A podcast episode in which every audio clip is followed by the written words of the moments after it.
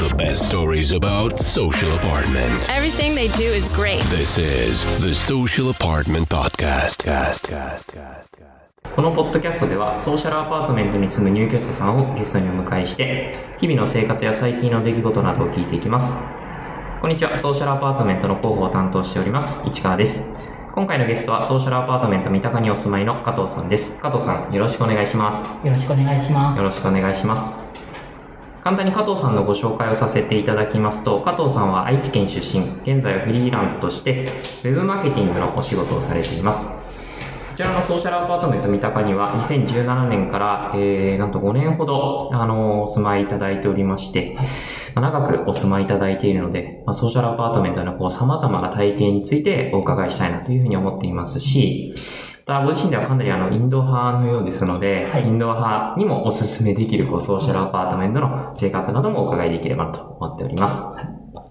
実はあの私あの加藤さんと今日お会いするのが今回初めてになりまして、初めましてというところにはなるんですが、あの、加藤さんですね、えーシェアリングエコエコノミー関連のブログを運営をされていまして、まあ、そこでソーシャルアパートメントの生活についても、えー書いていただいておりまして、拝見したことがあります。実際にこうお住まいになっていただいているので、とてもこう説得力があるというか、まあ、納得感のある記事だなというふうに思ったんですけれども、結構反響とか、なんかそういったところはあったんですか？そうですね。ソーシャルアパートメントで Google で検索すると結構はい。2位から5位ぐらいの記事が結構4、5 年はい。出させていただいているので、うん。まあ、かなりの人が見てうんくれているなっていうふうに思ってます。うん。プラス前に皆さん相当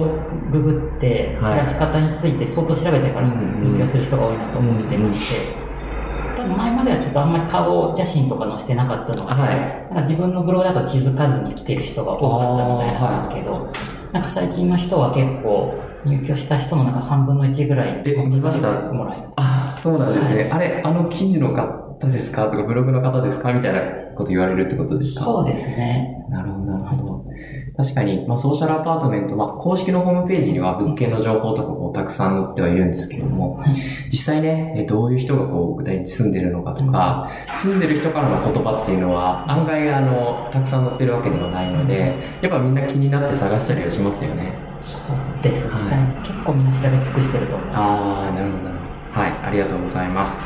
そんな形で、ソーシャルアパートメントについても、あの、長くお住まいいただいて、まあ、詳しくて、えー、ブログなどにもされているというところだったんですけども、あの、そもそもこう、加藤さんがソーシャルアパートメントにまあ興味を持っていただいて、こう入居されるっていうようなきっかけって最初は何だったんですか？そうですね、もともとえーな7年前ぐらいに上京はい。しまして、で初めは普通に一人暮らしをしていたんですけど、はいあのまあ、東京ってすごい人口が、まあ、いるというふうには聞いていたものの、はなんかその逆効果でなんか一人当たりの人間関係がかかなりこう薄いみたいな、えー感覚を受けましてそれがなんか地元の愛知で住んでいた頃とはなんか結構違和感を感じる、はい。えーところが、うん。まあ、あった中で、まあ、まさにそのシェアリングエコエコノミーっていう、まあ普通にサービスとかを使っているだけなのに、こう自然に人間関係がなんか無理なく生まれるみたいな、うん。なんかそういうエコシステムのメカニズムにものすごく興味をうん持ちまして、で、あの、そういうサービスを結構探していった結果、まあ、ソーシャルアパートメントっていう、はいまあ暮らしながら自然に接点がうん生まれるっていうところに惹かれてきました。あ、なるほど。もともとじゃあソーシャルアパートメントに住む前から、そういったシェアリングエコノミー関連については非常にこう関心があって、まあ、その中でこう住居を選択するときに、そういうのってないのかな、みたいなのを探してたっていうような感じなんですかね。そうですね、はい、いい食住で。考はえたときに、この住の部分においては、はまあこの SA のクラスが、はい。まあ、そこの、まあ、えベストプラクティスじゃないかなっていうふうに結構調べ尽くしてなるほど。他にこう、検討された、こう、なんか住まいとか、はい。まあ、もちろん一人暮らしとかもあると思うんですけど、そういうのはなんか他にはあったんですか？そうですね、まさに、まあ、同様のことして他社サービスはい。だったりとか、一般的なあの、まあ、シェアハウスも、はい調べはしたんですけども、まあ、ただ、ちゃんと交流をするようなこう設計までが考えているって発信していたのが、まあ、ソーシャルアパートメントでしたし、それで選んでいただいたと。はい。めちゃめちゃ褒めていただいてる感じですけど、ありがとうございます。はい。そうですね。まあ、その中でも、えーまあ、物件をこう選ぶ中で、ここのソーシャルアパートメント三鷹に最終的にはあの入居されるということになるんですけれども、はいこの三鷹の物件をいいなと思っていただいた点だったりとか、そういったところもお伺いしていいですか？ですね。まあ、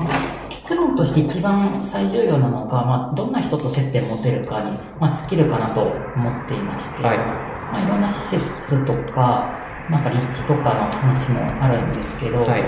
あのこういったこの、まあ、吉祥寺三鷹っていうワードにあの親和性を感じる人だったりとか、うんあとあの、まあ、そこそこの家家賃をはい支払えるうん。ぐらいの人だったりとか、うんなんかそこら辺の属性として、まあ、自分がちょうどあのまあ、情報交換したりとか、交流したりとかってしたい属性がまあ一番多いんじゃないかっていう、はいまあ、当たりをつけてきた感じですね。なるほど。あの、僕も結構この中央線沿いっていうのがすごく好きで、なんか自然もこうたくさんありますし、うんうんあの、なんて言うんでしょう。一人暮らし、まあファミリー層結構多いと思うんですけど、中でも一人暮らしで、えー、だと、割とこう、なんて言うんだろう、あの、のんびりというか、ちょっとこう、あんまりこう、忙しい感じじゃない、ちょっとゆったりした空気が流れているなっていうふうに思っていて、僕もこの三鷹とか、あとは、えっ、と、東小金井とか、はい。あとは、まあもうちょっと、あの、八王子寄りとか、いくつか住んできて、中央線やっぱりいいなって思いました。うんうん特にこの、えっ、と、三鷹は、井の頭公園もあって、自然もすごい豊かでいいですよね。うんうんまさにそこのバランスがは良くて自然も近いですし、まあ、23区とも近いけど、まあうん。あのし自然とも接点が多いっていう、まあ、うん。バランスが良くて、で結構入居3年目ぐらいから、はあの毎年本気でちょっと場所を移動しようと思ってゼロから情報収集はするんですけど、は結局えここが一番っていう結論あの、ま、毎年なってしまっておりまして、やっぱ、あの、まさに5年前に検討した自分の考えが、ああの、まあ、間違いじゃなかったのなっていあ、う。なるほど。何回かこう、違うところもいいかなって検討したけれども、ここが、もう場所的にも、その自分の条件的にも良かったっていうことです。そうですね。都市部にもすぐ行けるし、はいまあ、自然も近くにあるので、うんなんかもっと自然なところに行かないとみたいなこともないし、うん都市部に行かないとっていうのもないですし。はいなるほどですね。ありがとうございます。じゃあ今度は実際にあの住んでみてっていったところになるんですが、えー、まあかなりあの加藤さんの場合は、そのソーシャルアパートメントについて調べてあの来られていて、ある程度こういう住まいなんだろうなっていうのをもう住む前からだいぶ把握していらっしゃったと思うんですけれども、まあ、実際入ってみて、まあ、そこがこう、どうだったのかっていったところと、こういうところがまあ違ったんだとか、なんかこう感じて、住んでみてどういったところがこう感じたところですか？そうですね。まず、まあどんだけ事前に調べていても、はい。今現在のリアルタイムでどんなコミュニティがあるかは絶対に計り知れないので、そうですよね。それはなんか、ね、新しい大学に入った、新しい会社に入った時と同じ、入ってみないとわからないっうていうのはもうしょうがないので、まあそこはもうガラガラポンみたいな感じで、まあ飛び込むのもみんな一緒かなっていうふうに思っています。まあ入ってみての、まあ予想外だったところとしては、やっぱこう馴染むのに苦労は一定程度するのかなっていう不安はあったんですけど、はい。まあ、結局入る人みんなが同じ気持ちで入ってくる場所なので、は逆に言うと一人で来る人の不安をみんな分かっているから、初あめにみんなあの声かけてくれて、こう、あの不安を解消してあげようっていうふうに、みんな気を使ってくれる文化がうんあって、うん。まあ、それが、まあ、あるってことが分かったので、まあ、逆に、まあ、どこの SA に引っ越したとしても、もう怖さはほぼないなと思います。なるほどですね。意外とまあソーシャルアパートメントに入居されるときに、結構この物件はどういう入居者さんがとかっていうの結構あの、あの聞くこともあるんですけれども、あの、割とどこの物件も比較的近いというか、あの、もちろんいろんな方お住まいいただいているんですけれども、共通しては皆さん交流にあのポジティブっていうのが、あの、あるので、まあ、いろんなこう属性だったりとか、あの年齢とかも国籍の違ったりとかあるんですけど、そこのこうベースのラインは結構同じかなって私もこう感じていて、確かにラウンジに入ってくると、あ、見たことないので、初めまして、みたいなことっていうのは結構あったりしますよね。そうですね。うん。それがやっぱりソーシャルアパートメントの一ついいところじゃないかなというふうに思います。はい。ありがとうございます。あとは、あの、実際にこう、お住まいいただいてから、あの、住んだ後で、なんかこう、生活とか、なんかライフスタイルとかもそうなんですけど、なんかここが変わったなとか、なんかそういったところはありましたか？そうですね。まあ、一つとしては、えっ、と、まず、まあ、職としては、やっぱりこう、料理がしやすい環境が全部整ってはいるので、まあ、もともと全然自炊派ではなかったんですけど、はい。まあ、どんな料理作る上でも必要なもの全部揃ってるっていううんうん。環境が、まあ、ハードルを下げてくれたり、あとこの食事会をすると、うん。なんか自分のためにだったらいい加減に作ってしまうんですけど、はい。あの他の人に振る舞うものが美味しく作らないとってプレッシャーになって、それが自炊力を上げるきっかけになってます。なるほど。そっか。あの、こういまあ、ソーシャルアパートメントのラウンジの横に大型のこうキッチンがいくつかこうついているので、まあ、料理非常にい一人暮らしと比べるとしやすい環境であるかなというふうに思うんですけど、まあ、意外とそれだけじゃ、まあ、自分に作るためだったら、そこまでしか作らないけど、他の人にこう食べてもらうとなると、頑張って作ろうっていう形になるってことですね。そうですね。なるほど。結構そういう形で、まあ、あの自分のものを自分で食べる分作ることもあると思うんですけど、結構他の方と、まあ、いわゆる、なんでしょう、3、4人ぐらいでご飯食べるとか、まあ、パーティーだったりとか、まあ、そういうのは結構あったりするものなんですか？そうですね。まさにそれは結構 SA 内でも、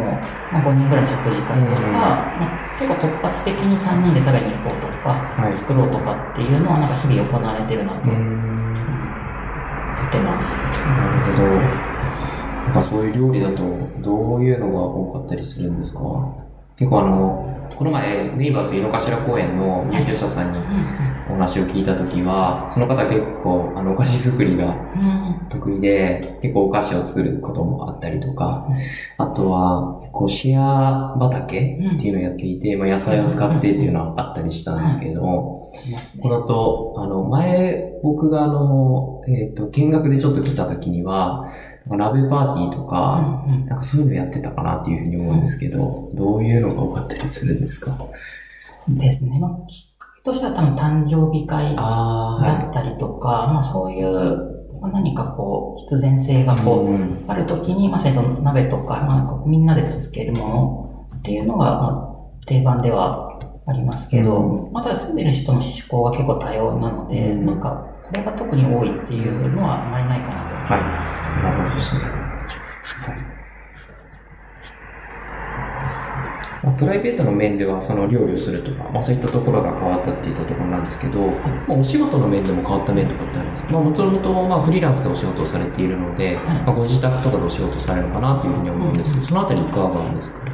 そうですね。その、まあ、人間関係軸でいくと、まあ、はい。自分がもう自営業で30代っていうはい。中で、なんかもうどんな仕事やってるか分かってるこう20代のうん。メンバーたちで、まあ、お金がない子たちがうんうんいる中で、忙しい時に、うん。なんかもう資料を作る手伝ってみたいなのを、もうその場で発注するみたいな、はい。なんかそういうコラボレーションとか、ああ、そんなこともあるんですか、はい。へえ、面白いですね。やってますね。へえ。それはそうですね。まあ、一人でお住まいいただいてる場合だと、あんまり誰かにね、すぐにあのお願いするっていうのはもしかしたらできないかもしれないんですけど、まあ、ここだったらこうできる可能性もあるというようなところですかね。そうですね。白顔見知りゆえに、はい。まあ、頼んでいたことが、なんかやれてなかったみたいなことがやっぱ起きづらいですし、はい。そうですよね。えー、じゃあ、入居者さん同士で、まあ、お仕事というか、そういったこともあったりするんですね。そうですね、結構、はい、た単発ではい。あの助け合うみたいなところは、なるほど、生なるほど。じてます。えー今あの、えーここはソーシャルアパートメント三鷹の、えーワークスペースに来てお話をしてるんですけど、はいこのワークスペースは使うことはあったりするんですか？そうですね、うんもともとワークスペースに一番いたぐらいのあ、人間ではありまして、なんか自分の部屋だと集中できないので、うんまあ、何も物がないスペースの方がまあやりやすいっていう、結構よ夜まで入り浸ってうんいたんですけど、逆にコロナ禍になって、ズームの打ち合わせはい。が増えた影響で、うん。なんか人と話すのをこう、みんながいる場所だとできないので、なんはい。か実質にこもるようには、えっとそのタイミングで逆になりました。ああ、なるほどですね。結構あの、ラウンジでも、まあ先ほどもそうなんですけど、お仕事されてる方とかもいらっしゃって、まあ特にあの、こういう共用部ではこういうことをしてくださいっていうのはまあ特にないので、まあどこを使っていただいても大丈夫なんですけど、まあ実際こうコロナ禍になって、あの在宅でお仕事される方も、まあ、ソーシャルアパートメント全体を通しても結構増えてきたっていうのはあるんですけれども、このソーシャルアパートメント三鷹でも、まあ、あの、結構働い、まあ住み方があったなとか、リモートワークこういう風にやってるなみたいなところは、もしなんかなんとなくわかるところがあれば教えていただければと思うんです。ですね。まさにもラウンジも、ワーキングのスペースも、まあ、いい異業種交流の場に、はい。あの、まさになってきたなって感じはありまして、まあ、ただ、こう、みんながみんな来るかというと、どちらかというと、やっぱ打ち合わせが少ない系の在宅ワーカーが多くて、まあ、うん。翻訳者の人だったり、まあ、SE の人はい。みたいな人は、まあ、打ち合わせのために部屋にこもる必要がうんうんないので、なんかラウンジに長くいるっていうのが増えてきたなと思いますし、まあ逆にまあ打ち合わせをよくするタイプでも、なんかお昼の2時、2、3時間だけ、あの、なんか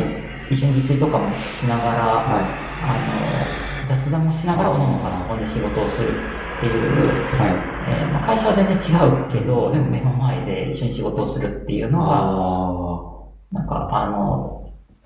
楽しく仕事ができる、あ。はい。あはの、ちょうどいい距距離感なるほどとしてのエコシステムになってるなと思ってます。い。リモートワークって、あの、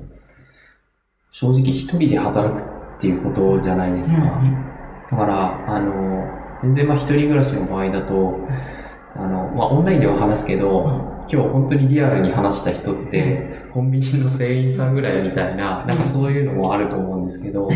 ここだったら、あの、本当の同僚ではないんですけど、一緒にリアルに働いてて同僚みたいな感じになるんですかね。そうですね。まあ、感覚としては、まあ、学生寮、クラスメートぐらいのは感覚ではありまして、なんか会社の同僚だと、ぱり利害関係い。とかはい。あったりする中で、まあ、そういうのがないゆえに、まあ、仲良くしようっていう意識が大前提としてみんなあったりはするので、なんかその堅苦しさがない、うん。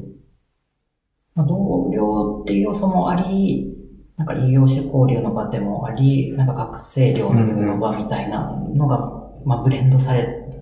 なるほどな。るほどですね。うん。まあそういった形で、あの、働き方っていうのもだいぶ、まあ社会もそうですし、このソーシャルアパートメント内でよく変わってきたのかなと思います。なんかマイナス面をちょっと聞くのどうかなと思うんですけど、あの、もともとご自宅でお仕事をされてきたっていう中で、リモートワークをされている方が、まあかなりこう増えてきて、ラウンジとか使う人たちも多くなったりとか、ワークスペースも人がいっぱいになったんじゃないかなっていう思ったんですけど、そのあたりってどうなんですかね？そこも意外に窮屈さがない状態ではありまして、もしなんか人が増えてくると、多分居心地悪いと感じる人が多くなる上に、なんかもともといたとしてもやっぱり部屋に戻るとかであ、なんか長い期間ずっとラウンジで常にいる人みたいなのが意外にこうな、なくて、で、そこでこう入れ替わり立ち替わり気分転換にラウンジでやる日が多い時もあればっていうなんかバリエーションが適度に生まれて、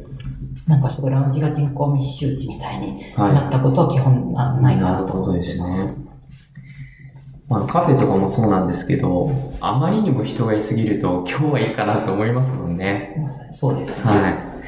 確かに確かに。はい。ありがとうございます。いや、なかなかあの、と、私たちも、まあ、えー、スタッフというか社員側として、ソーシャルアパートメントに来る機会はよくあるんですけど、まあ、なかなかずっと長い時間、どういうこう生活をされているのかっていうのを正直あんまり見たことがなくて、リモートワークとかって言っても、どういう形で働いているのかっていうの具体的なのがちょっとわからなかったので、そのあたりはこういう風にして働いてるんだとか、こうやってあの共用部を使い分けてるんだみたいなのがちょっと聞けて、すごい良かったかなと思います。はい。ありがとうございます。はい。はい、あと、まあ、お仕事の面もちょっとお伺いしたんですが、えーまあ、結構あの、インドア派っていうことをお伺いしていまして、まあ、もちろんお仕事も結構自宅でされていることが多いと思うんですけど、まあ、インドア派ということで、まあ、プライベートでも結構このソーシャルアパートメント内で過ごされることっていうのが多いんですか？